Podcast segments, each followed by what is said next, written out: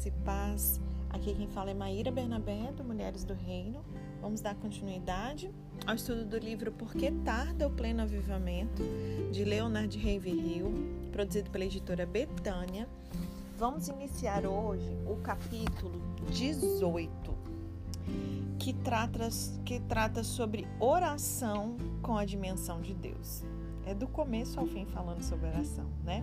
Mas antes de iniciarmos o capítulo 18, propriamente dito, eu queria é, compartilhar algumas, algumas frases do capítulo anterior que nós fechamos, onde o apóstolo Paulo né, foi usado o exemplo aqui, é, onde ele se referia a ele mesmo e aos outros apóstolos como lixo do mundo. Fomos levados a uma reflexão bem profunda pelo Senhor, né? E ao final do capítulo, nós temos aqui um apelo feito durante um avivamento lá das Ilhas Hébridas, que a gente falou inclusive nesse capítulo, né? Irmãos, se não levarmos uma vida reta diante de Deus, será uma falsidade nós clamarmos por um avivamento dia e noite, meses e meses seguidos. Temos de perguntar a nós mesmos o seguinte: meu coração está puro? As minhas mãos estão limpas? Essa é a reflexão que nós temos que fazer antes de é, examinar a, a si mesmo, né? Antes de levantarmos as nossas mãos, dizer que queremos um avivamento, né? E muitas das vezes não, passamos meses é, clamando por ele para que esse avivamento venha. Muitas das vezes ele não vem por conta dessa consciência individual, se cada um individualmente, né, fizer esse autoexame, houver esse quebrantamento individual, o coletivo ele vai ser afetado, né? Harold Brook disse o seguinte: o aposento da oração, que lugar abençoado! O Espírito paira sobre ele, pois todas as realizações da graça provêm do ventre da oração. Finney disse o seguinte: o milagre do avivamento é bem semelhante ao de uma colheita de trigo. Ele desce do céu quando crentes heróicos entram na batalha, decididos a vencer ou morrer, e, se for necessário, vencer e morrer. O reino dos céus é tomado por esforço, e os que se esforçam se apoderam dele. Aleluia. M. Bounds diz o seguinte: a casa de Deus foi confiada aos homens Deus mesmo se confia aos homens. Os crentes que oram são os vice-governadores deles, dele, e estes é o que fazem a obra de Deus e realizam seus planos. Eu não sei em você, mas eu quero estar incluída nisso. Amém? Robert Hall diz o seguinte: a oração é o remédio supremo. E para finalizar, Samuel Chadwick disse: a oração é o teste que avalia a devoção do crente. Uau, é isso. Não adianta dizermos que somos espirituais, né? Que temos devocional a Deus, temos uma vida de devoção a Deus, se essa disciplina espiritual, oração, não existe. Esse é o teste que avalia a devoção do crente. Amém? Então vamos lá, uma oração com a dimensão de Deus. Os profetas do passado, homens totalmente guiados por Deus, eles tinham uma plena consciência da grandeza da sua missão e de como ela era impopular. Isso nos falta muito hoje. Né? Muitos, é, é, não sei se é uma crise existencial o que, que é, mas é muito, muito, muito comum vermos pessoas perdidas perguntando qual é a minha missão nessa terra, para que, que eu vim essa terra, qual é o meu propósito, qual é o meu chamado, qual é a minha vocação. Já esses homens guiados por Deus, eles tinham essa consciência clara, essa plena consciência da sua missão, o quão grande e nobre era e de como era impopular, sabendo que isso tinha um preço, né?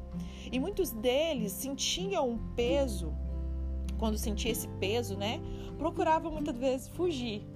É normal, né? Quem nunca fugiu quando passa a ter? Primeiro você fica assim, ai, quero saber como é chamar. Quando descobre, ele quer fugir. Oh, meu Deus do céu. e aí, muitas das vezes, o que, que eles faziam? O que nós fazemos? Alegamos as nossas limitações pessoais. como se Deus não soubesse das nossas limitações, né, gente? Moisés, por exemplo, né, ele tentou evitar aquele compromisso de que dependeria o futuro de toda a nação, argumentando que é, alguns falam que era gago, né? Enfim, que ele tinha é, pesado na fala, enfim. Mas Deus ele resolveu o problema o quê? Ah, é, Moisés, seu problema é com a fala? Então peraí, eu vou te providenciar um porta-voz. E aí providenciaram. Arão vai estar aqui com você. Esse é o problema? Vou resolver. Jeremias também, né, tentou se furtar dessa tarefa, justificando que ele era muito criança e tal. Mas, como aconteceu com Moisés, a objeção humana não prevaleceu. É que Deus não chamava esses homens para eles irem às academias de sabedoria humana, apurar a personalidade nem aumentar os seus conhecimentos. Mas parece que ele, como que agarra esses servos e os encerra num compartimento consigo. Se for verdade o que afirma o poeta Oliver Wendell Holmes, que sempre que alguém tem uma ideia nova, sua mente se amplia e depois nunca mais volta às dimensões anteriores, então o que se dirá do coração que já escutou o sussurro da voz eterna? As palavras que eu, o Senhor, vos tenho dito são espírito e são vida. Jesus disse isso para nós e João registrou lá em João 6, no verso 63. As nossas pregações hoje, elas se acham bastante, bastante debilitadas pelas citações que tomamos emprestadas daqueles que já morreram, ao invés da gente recorrer ao Senhor um livro é bom quando nos serve de guia, mas ele se torna pernicioso quando ele nos acorrenta. Assim como os cientistas modernos chegaram a uma nova dimensão de poder quando dominaram a energia atômica, assim também a igreja, ela precisa redescobrir esse ilimitado poder do Espírito Santo. De fato, é preciso que aconteça alguma coisa que venha atacar a iniquidade desta era pecaminosa e destruir a complacência dos crentes adormecidos. Nós precisamos de pregações vivas, de vidas vitoriosas, e só obteremos isso com persistência em oração. Ah, e alguém pode dizer: se quisermos uma vida santa, precisamos orar. Mas a recíproca também é verdadeira. Nós temos que não só orar, temos que viver uma vida santa se quisermos orar. Não adianta você viver de qualquer jeito e querer e depois ir pro secreto e achar que tá tudo bem. Vai dar curto-circuito lá dentro. É o que diz Davi lá no Salmo 24, verso 3 e 4: Quem subirá ao monte do Senhor? O que é limpo de mãos e coração puro. O segredo da oração é a oração no lugar secreto. É bom a gente ler livros sobre oração, estudar sobre isso, mas isto só não basta. Assim como um livro de culinária, ele é útil, não é? Eu posso pegar um livro ali cheio de receitas e tal, mas ele se torna inútil se eu também não tiver os ingredientes para poder preparar os alimentos. E assim também acontece com a oração. Alguém pode ler toda uma biblioteca sobre oração e também nem adquirir uma gota de poder. Nós temos que aprender a orar. Mas para aprender é preciso orar. Se uma pessoa estiver sentada numa cadeira, lendo o melhor livro que existe sobre saúde, mas se ela permanecer ali sentada, ela pode morrer. Assim também é possível um crente ler tudo sobre oração se maravilhar com a perseverança de Moisés, com o lamento de Jeremias e mesmo assim não aprender nem o ABC da intercessão. Assim como a bala que fica na arma não chega ao seu alvo, assim também a oração que fica contida no coração, sem ser elevada a Deus, ela não obtém as bênçãos. Tem um filósofo francês chamado Fenelon, ele disse assim: Em nome de Deus vos rogo, Alimentai a vossa alma com orações, assim como alimentai as, os vossos corpos com as refeições. Eu uso exatamente, olha, eu nem conhecia a frase desse filósofo aqui, não, mas eu falo exatamente sobre isso com as minhas alunas, porque, gente, com as pessoas que eu converso de uma maneira geral, né, é, eu falo como que você pode comer, sei lá, quantas refeições você come, né, por dia. Você toma café da manhã. Ou vamos supor aquelas pessoas que comem um pouco menos. Não, só faço duas refeições, três no máximo por dia, né? Você almoça, você, enfim. Fisicamente, você tem essa refeição no natural, alimenta o seu corpo, mas o seu espírito fica ali ó, morrendo de fome. Você não ora, você não jejua, você não medita na palavra. Tem alguma coisa de errado. Henry Martin ele comenta: atribua a minha atual condição de debilidade espiritual ao fato de, não, de eu não ter tempo suficiente para o meu momento devocional particular. Ah, quem me dera ser um homem de oração. Gente, pessoa me falar isso, eu nem sei o que, que a gente faz na nossa vida, não. Teve um escritor do passado que ele afirma o seguinte: muitas vezes, ao orar, somos um garotinho que toca a campainha de uma porta e a gente faz o que depois? Sai correndo antes que alguém atenda. Porque também não é só você ir pro secreto e começar a falar, falar, falar, falar, falar, falar, falar, falar, falar, aí, pum. Sai, tchau, Deus. Fecha a porta e vai embora. Ele fala, ó, oh, na hora que eu ia falar, você foi embora. A gente não espera ele atender, a gente não espera ele responder, a gente não para pra ouvir, a gente não cala a boca, né? Quer falar, falar, falar, falar. De uma coisa não há dúvida. A área mais inexplorada das riquezas de Deus é a oração. Quem é que sabe calcular a dimensão do poder de Deus? O homem é capaz de calcular o peso do mundo, sabe dizer o tamanho da cidade celestial, contar quantas estrelas há no céu, medir a velocidade da luz, saber informar a hora exata do nascer e do pôr do sol, mas não sabe avaliar o poder da oração. Sabe? A oração ela tem o tamanho de Deus, pois é Ele quem nos dá a garantia dela ela tem as dimensões do poder de Deus, porque ele garante que atenderá. Que Deus ele possa se compadecer de nós por termos tantos tropeços ao praticar essa atividade que é a mais nobre que nossa língua e espírito podem exercitar. Se Deus não nos iluminar quando nos encontrarmos no aposento da oração, nós caminharemos em trevas. O momento de maior constrangimento para o crente no dia do juízo será aquele em que ele tiver de encarar o fato de que ele orou pouco. Eis algumas palavras do admirável São Crisóstomo. Ele diz assim: O poder da oração extinguiu a violência do fogo, fechou boca de leões, silenciou revoltosos, pôs fim às guerras, aumentou os elementos, expulsou demônios, rompeu as cadeias da morte, escancarou os portões do céu, minorou enfermidades, repeliu mentiras, salvou cidades da destruição, deteve o curso do sol e o avanço do relâmpago. A oração é uma poderosa armadura, um tesouro que nunca acaba, uma mina que nunca se esgota, um céu que nunca fica toldado de nuvens e nunca é turbado por tempestades. Ela é a raiz, a fonte, a mãe de mil bênçãos.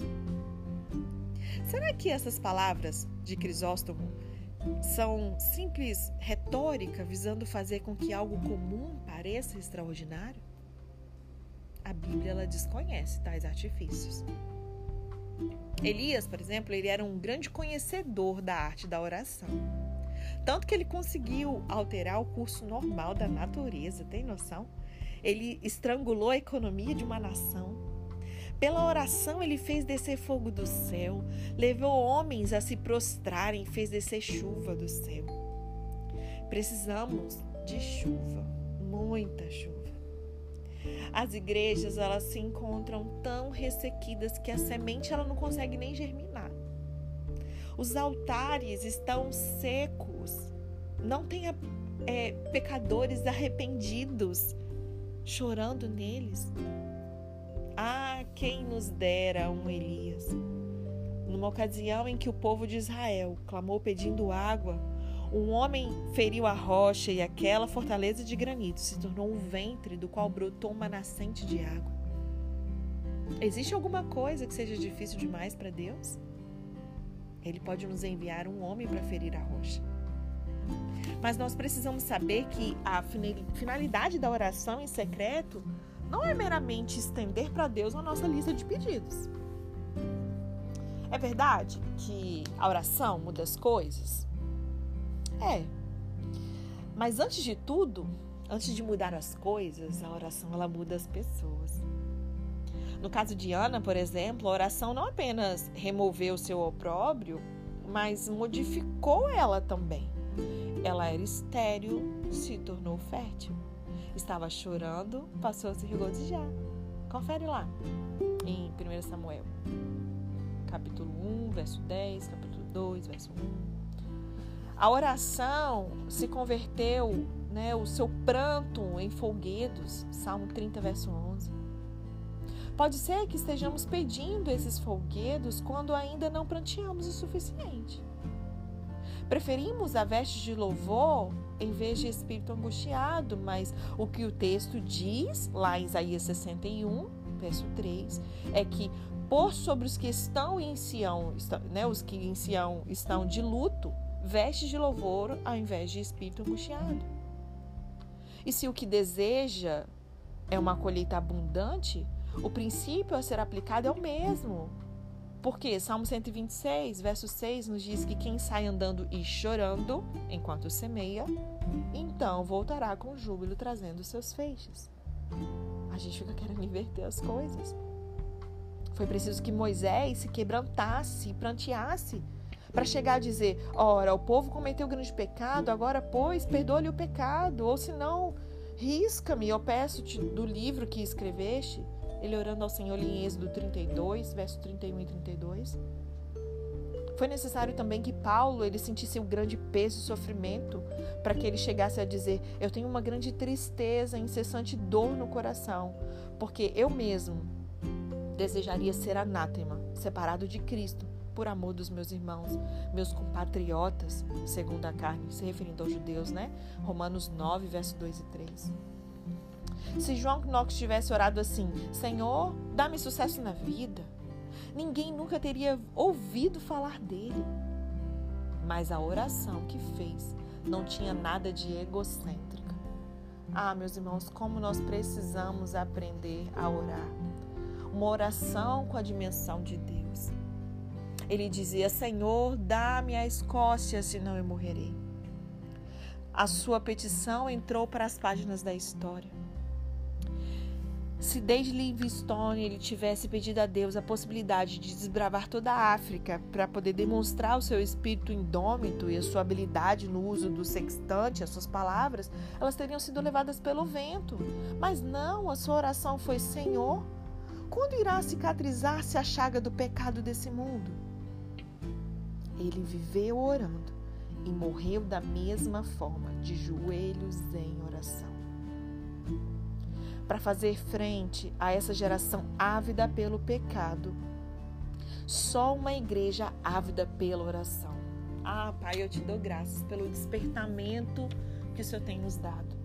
Quantas igrejas têm se levantado, torres de oração, quantos lugares têm tido oração sem cessar 24 horas, torre de vigília o tempo todo, outras com alguns outros escalonamentos, mas as igrejas têm sido muitas estão secas, sim, mas muitas têm sido guiadas, muitas têm sido despertadas, entendendo que para essa geração ávida pelo pecado, sou uma igreja ávida pela oração. Muito obrigada, Pai, por esse despertar.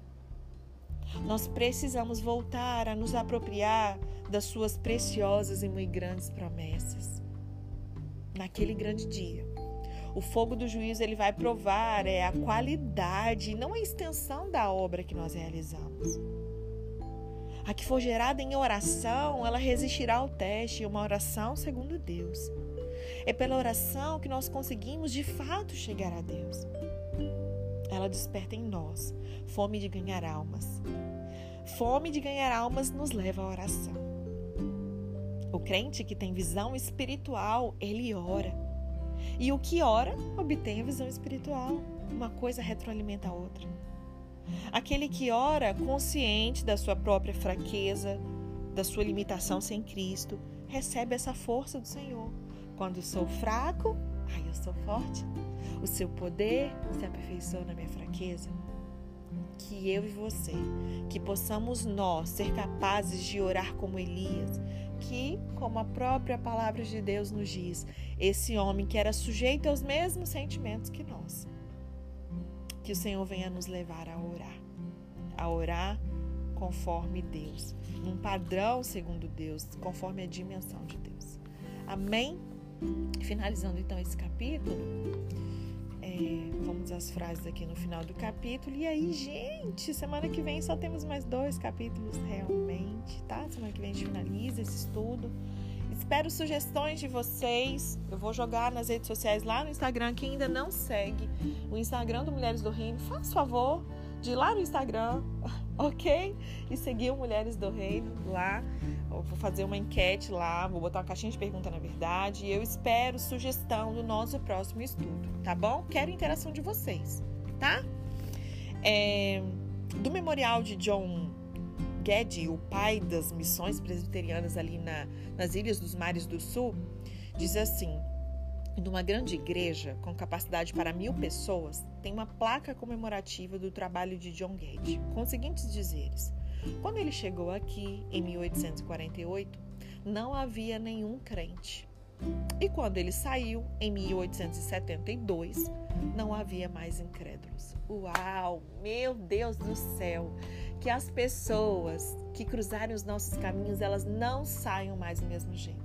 Que os incrédulos que cruzarem os nossos caminhos, eles não saiam assim, que eles saiam cheios de fé, crendo em Jesus, amando ao Senhor mais que tudo. Amém? É, Doutor Pearson, ele diz o seguinte: no dia de Pentecostes, do dia de Pentecostes até hoje, todos os grandes avivamentos que têm havido, eles nasceram da oração conjunta dos crentes mesmo que em número de apenas dois ou três. E depois que essas reuniões de orações cessam, nenhum desses movimentos continua. É assim que acaba o avivamento. Quando cessa esse movimento, né, Deus ele é como se tipo você parou, não tem mais vasilhas, cessa, né, o, o azeite ali para de descer, né? Então que nós possamos é, dar continuidade, não simplesmente ser despertado durante esse estudo, mas que seja de agora até a volta do nosso Senhor. Amém? Deus abençoe.